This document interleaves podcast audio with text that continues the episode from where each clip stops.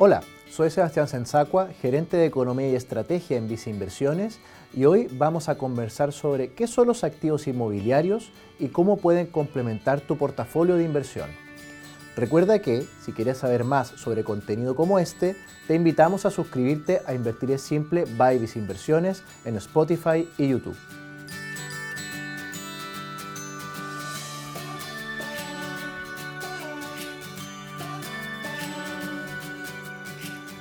El 2022 ha probado ser complejo para la gestión de las inversiones. En este sentido, las acciones internacionales han consolidado una baja en sus precios y experimentado una alta volatilidad. Por otro lado, las tasas de interés en los mercados internacionales han subido, afectando negativamente el precio de los bonos internacionales. Al mismo tiempo, la inflación ha mostrado un mayor dinamismo, lo que perjudica nuestro poder adquisitivo. Entonces, ¿qué inversiones podríamos considerar para disminuir la volatilidad de nuestro portafolio y mejorar nuestra capacidad de poder adquisitivo? En esta línea entran las inversiones en activos alternativos y en particular los activos inmobiliarios. Son inversiones en activos inmuebles con fin residencial, comercial o industrial principalmente, en donde el foco puede estar en percibir una renta con cierta periodicidad o buscar una rentabilidad por la venta del inmueble a otro inversionista en un cierto plazo futuro.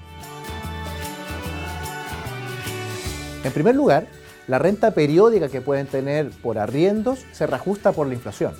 En este sentido, tenemos cierta protección de nuestro poder adquisitivo. Por otro lado, el precio de estos activos está sujeto a retasaciones, donde la inflación es un factor del ajuste.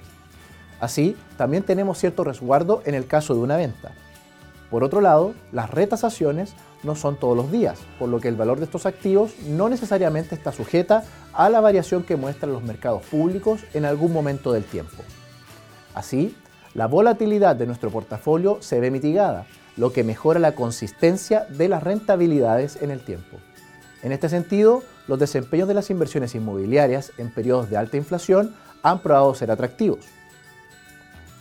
Finalmente, Existen diversas estrategias, desde el foco en invertir en activos inmobiliarios en barrios consolidados o con potencial de crecimiento para arriendo.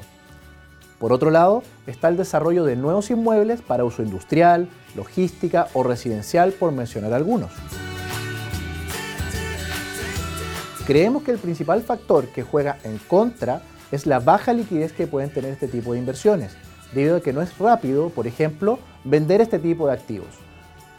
Al mismo tiempo, existen costos asociados a la venta, lo que puede mermar la rentabilidad de la inversión.